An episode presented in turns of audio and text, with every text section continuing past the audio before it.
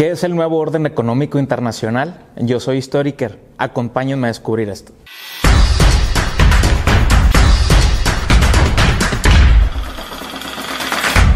El nuevo orden económico internacional, o por sus siglas como se conoce, NOEI, es un fenómeno que ocurrió básicamente posterior a la Segunda Guerra Mundial.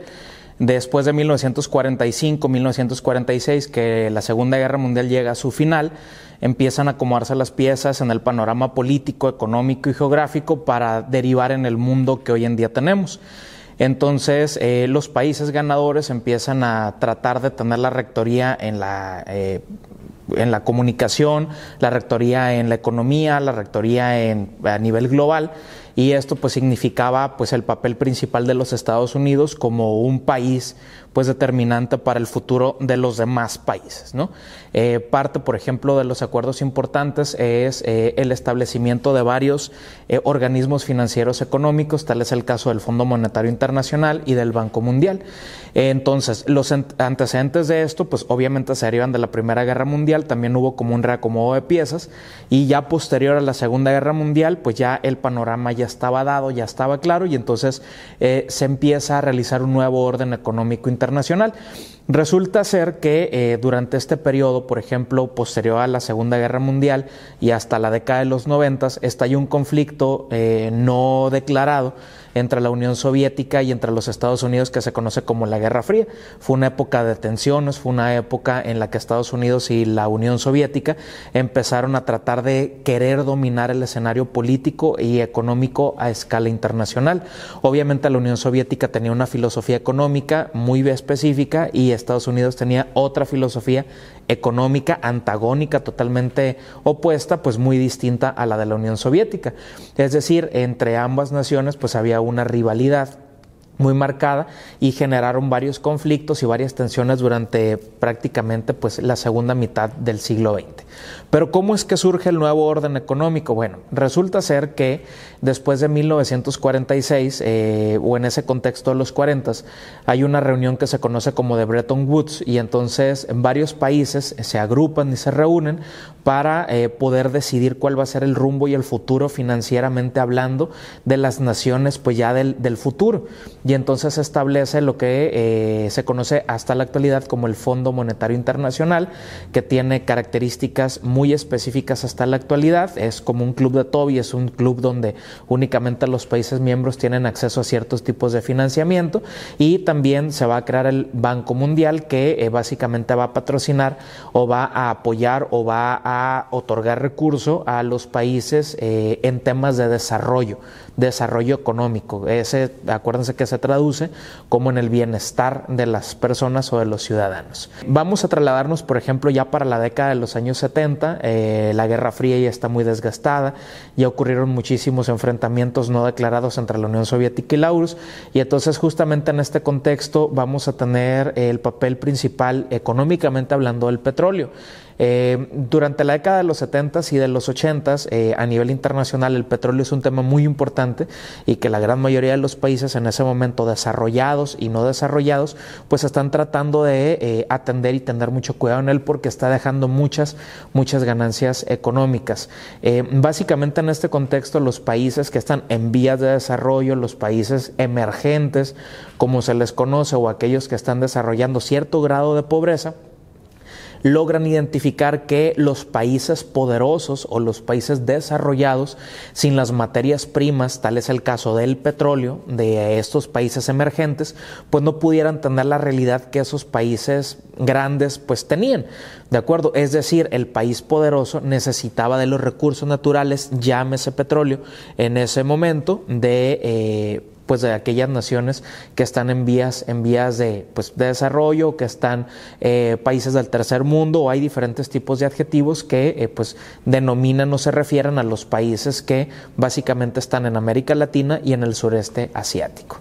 Es decir, eh, empieza a haber como un grado mayor de conciencia de aquellos países que tienen altos índices de vulnerabilidad o de pobreza y entonces se llevan a cabo diferentes foros o reuniones en las cuales estos países en vías de desarrollo empiezan a tratar de tener una voz en el contexto internacional. Entonces aquí estamos hablando de que existe un panorama de desigualdad, es decir, el país eh, poderoso que mal compra o los recursos económicos de los más necesitados y los más necesitados que malvenden pues aquellos recursos que lo único que tienen o con lo que cuentan del momento a cambio pues de un incentivo económico. Ya para la década de los años 80 este tema de la desigualdad y por muchos eh, problemas que se desarrollaron en América Latina, por ejemplo el caso de las dictaduras militares, eh, pues va a desembocar en que pues prácticamente todo el continente americano pues presente altos niveles de vulnerabilidad o la gran mayoría de los países pues están en vías de desarrollo. Eh, entonces, no solo existen problemas en, América eh, o en América Latina, también existen problemas, por ejemplo, en Asia, en África y en Europa. En ese momento, por ejemplo, para la década de finales de los 70 y principios de los 80 en Estados Unidos el presidente Ronald Reagan y eh, la primera ministra de Gran Bretaña del Reino Unido es Margaret Thatcher y entonces ambos empiezan a empujar un nuevo modelo económico que se conoce como el neoliberalismo.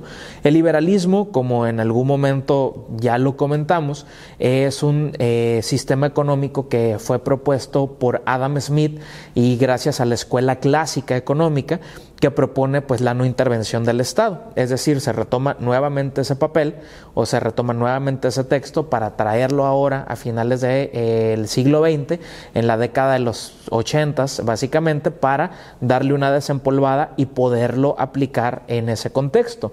Eh, neoliberalismo significa entonces el nuevo liberalismo o lo que nos va a hablar de la antesala del siglo XXI. ¿no? Entonces, eh, estos países, el Reino Unido y Estados Unidos, junto con todos los países adherentes a sus diferentes acuerdos comerciales, pues empiezan a incentivar el establecimiento de este nuevo modelo económico a escala internacional. Antes lo que ocurría era que los diferentes países, cada quien tenía su propio modelo económico y entonces los resultados no eran los que se esperaban. ¿Cuáles son los tres acontecimientos que van a marcar o los tres aspectos que van a marcar el establecimiento del nuevo orden económico internacional y del modelo económico neoliberal. El primero de ellos es el fin de la Guerra Fría. Para la década de los 90, finales de los 80, cae el muro de Berlín, existe una apertura eh, a la democracia y existe una apertura, por ejemplo, a la rendición de cuentas en la Unión Soviética. Esto ocurre hacia 1990. Número dos, eh, la caída del muro de Berlín realmente va a simbrar y va a marcar un antes y un después en la política económica a escala internacional. ¿Por qué? Porque el socialismo va a caer y va a triunfar el capitalismo. Y entonces ya existe un mundo unipolar, es decir, ya existe un solo polo económico que está representado o está liderado por los Estados Unidos. Y el tercer aspecto es eh, la creación de la Unión Europea, como nosotros la conocemos hoy en día a partir de 1993, que es un gran bloque económico con una zona euro, es decir, se utiliza la misma moneda y es una región de integración económica. Es decir, ya dado los tres aspectos, básicamente se le dio la bienvenida al siglo XXI y entonces los pasos económicos se van a gigantar cada vez más y entonces por eso la década de los años 90 son una época de transición hacia eh, lo que nosotros ya conocemos hoy en día como la innovación tecnológica, el cambio tecnológico y la globalización y el modelo económico neoliberal ya funcionando. Resulta ser entonces que ya en la antesala o poquitos años antes del siglo XXI, estamos o seguimos en la década de los años 90, eh, los países del tercer mundo, los países emergentes, están tratando de definir cuál va a ser su papel en el mundo, cuál va a ser su rol, si van a ser exportadores de materias primas, si van a ser propositivos, es decir, cuál va a ser su papel en el contexto de las naciones, como en algún momento se conoció. Entonces se trata de definir qué es lo que va a pasar en en, los años futuros o para las generaciones futuras. Hay aspectos básicos que tenemos que tomar en cuenta para poder entender esto del nuevo orden económico internacional que favoreció el establecimiento o el desarrollo del modelo económico neoliberal. Un primer aspecto, por ejemplo, sería la apertura comercial y el libre mercado. Es lo que se va a proponer y es por lo que se va a pelear y es lo que se va a supervisar y a vigilar que exista prácticamente en todos los países. Es decir, las naciones debían abrir sus fronteras al capital extranjero para poder negociar entre ellos sin ningún tipo de restricción. A eso se conoce como libre mercado. Se abren, por ejemplo, las bolsas de valores, se abren los mercados financieros, se abren las fronteras eh, geográficas, el Fondo Monetario Internacional, el Banco Mundial y la Organización Mundial del Comercio, que es un organismo de la ONU, eh, pues van a estar muy al pendiente y atentos porque todos los países eh, que deseen implementar el neoliberalismo deben de acatar las mismas reglas y deben sujetarse a los mismos mecanismos de supervisión. El segundo aspecto también que tenemos que estudiar o el que tenemos que analizar para poder entender cómo es que se desarrolla este nuevo orden económico internacional para finales del siglo XX y todo lo que va a ser el siglo XXI es la privatización de bienes y funciones del sector público el privado. Durante mucho tiempo, principalmente en las economías proteccionistas, las naciones o los países eh, tomaron sobre sí la responsabilidad de tener empresas. De acuerdo, en el caso de México, de nuestro país, se conoce como paraestatales. Es decir, México controlaba aerolíneas, la telefonía tradicional, los telégrafos, los ferrocarriles, la generación, por ejemplo, de metales, de pinturas, de bicicletas, es decir, tenía el país México en este caso, pues se estima más de 2.000 empresas paraestatales. Obviamente la vocación del gobierno no es ser empresa, la naturaleza de la empresa es totalmente diferente a la del gobierno y entonces empezó a haber muchos problemas económicos y hay otros también asociados a la corrupción. Es decir, aquellas empresas, por ejemplo, que eran propiedad del gobierno, no estaban generando ni buenos resultados, ni buenos ingresos y mucho menos competitividad, que es una característica del neoliberalismo. Entonces, la privatización, ¿qué significa? el gobierno pone en venta sus eh, negocios para que particulares las puedan comprar. Entonces, posteriormente hablaremos de eso. El tercer aspecto también eh, de este momento de la transición al modelo económico neoliberal y la implementación del nuevo orden económico es la simplificación administrativa. Esto podemos titularlo como la desregulación. Entre más trámites, entre más burocracia, entre más trabas, pues las empresas no van a poder competir, no van a poder entrar al contexto internacional, no van a poder vender sus productos en el exterior y entonces la desregulación significa facilitar básicamente los trámites para el establecimiento la operación de todas las empresas que quieran entrarle pues a esto de el libre comercio. El cuarto punto o el cuarto aspecto también que facilitó mucho el tema del de, eh, neoliberalismo a escala internacional fue el de la estabilización. Es decir, eh, como sabemos o como recordamos, el ciclo económico tiene muchas altas y bajas. Entonces se trataba de mantener políticas macroeconómicas que permitieran que todas las naciones transitaran eh, en calma hacia un mismo resultado que era el desarrollo. Entonces la estabilización significa, por concepto o por definición, evitar o disminuir situaciones de riesgo. ¿De acuerdo? Entonces esta es la chamba y el papel de los economistas o los financieros poder identificar con mucha premeditación o con mucho tiempo atrás eh, algún posible factor de riesgo, poder tomar decisiones en tiempo para que pues se pueda actuar en ese, en ese preciso momento y sobre todo evitar devaluaciones.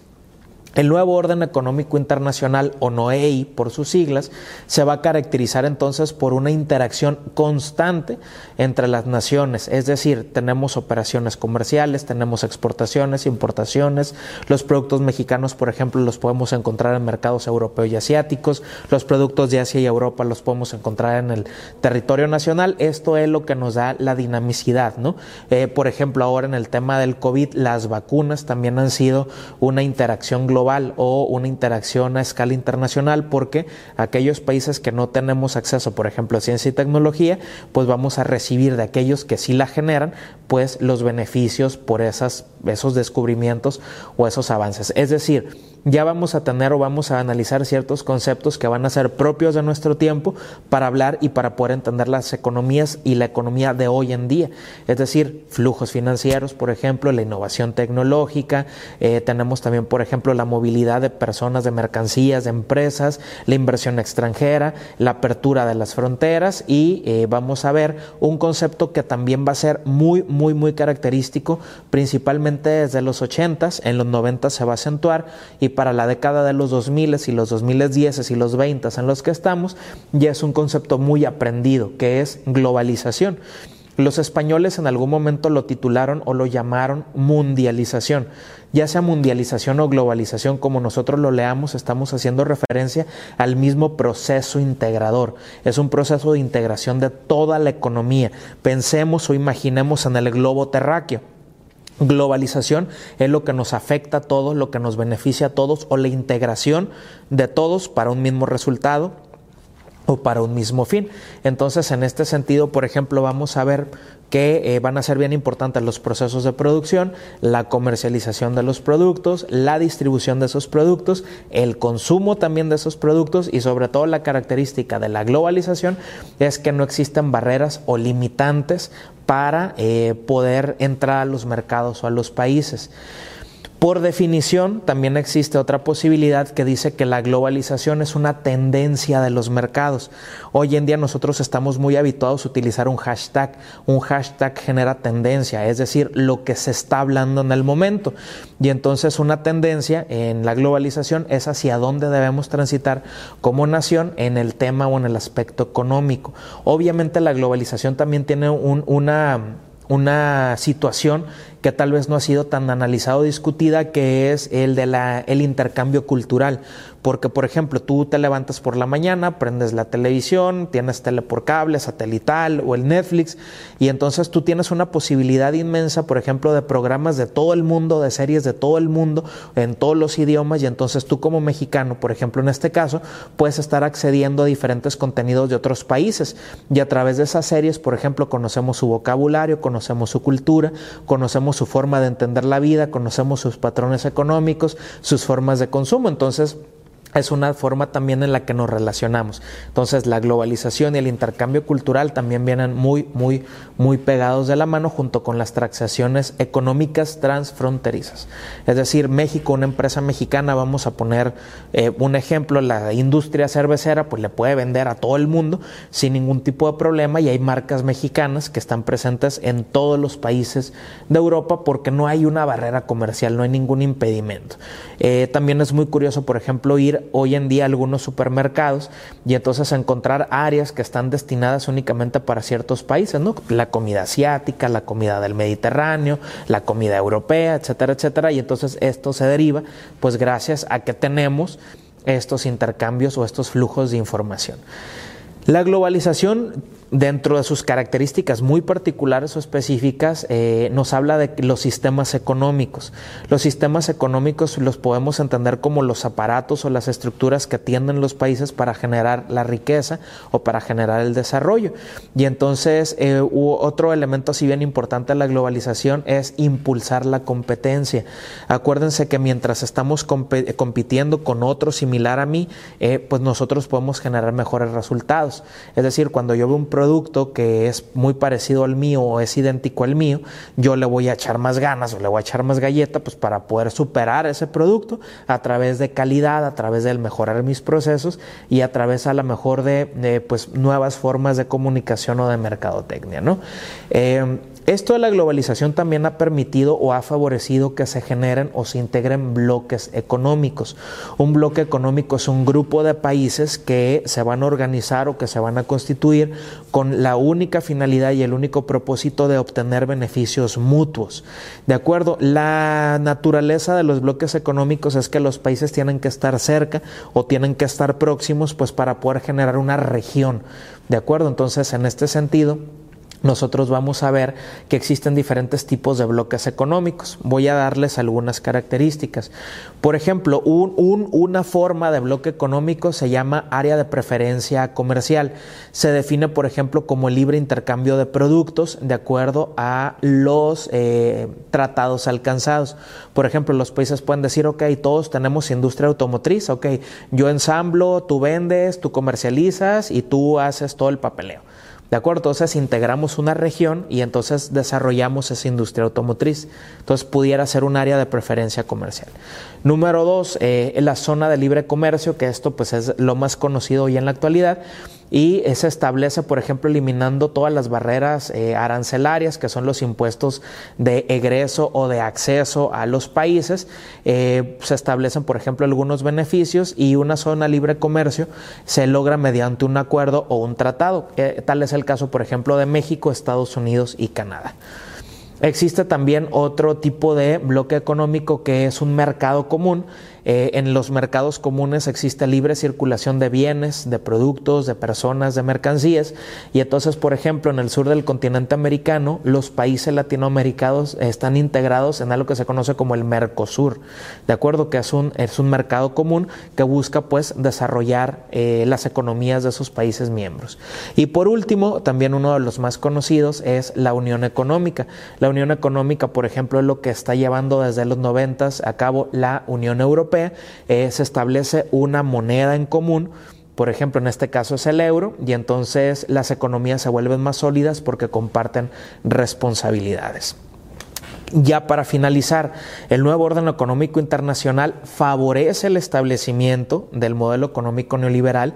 El nuevo orden económico internacional le da una posición más relevante a los países que se encuentran en vías de desarrollo, tal es el caso de México y de América Latina, porque eh, se pone eh, sobre la mesa la importancia de los recursos naturales. El nuevo orden económico internacional es una realidad que se vino forjando desde después de la Segunda Guerra Mundial, durante todo el proceso de la Guerra Fría, pero para las 90 ya las condiciones estaban dadas para que transitáramos de un cambio tecnológico, de un cambio de mentalidad, de un cambio cultural que nos trajera justamente a nuestro presente. El nuevo orden económico internacional, eh, hoy en día nosotros ya lo estamos viviendo, estamos conociendo cuáles son sus alcances, cuáles son sus resultados y eh, el modelo económico neoliberal nada como pez en el agua en este tipo de modelo o de, en este tipo, por ejemplo, de realidad económica, mejor dicho, ¿no? Entonces, una cosa es el nuevo orden económico internacional, que es el contexto, que es el contexto marco, ¿de acuerdo? O macro, que tenemos alrededor de todo el mundo, gracias a la globalización, por ejemplo, y eh, en el tema del modelo económico, pues se mueve con mucha mayor facilidad. Es decir, el nuevo orden económico internacional es un facilitador para que el capitalismo, pues, se pueda desarrollar en su máxima expresión. Entonces, pues hasta la próxima.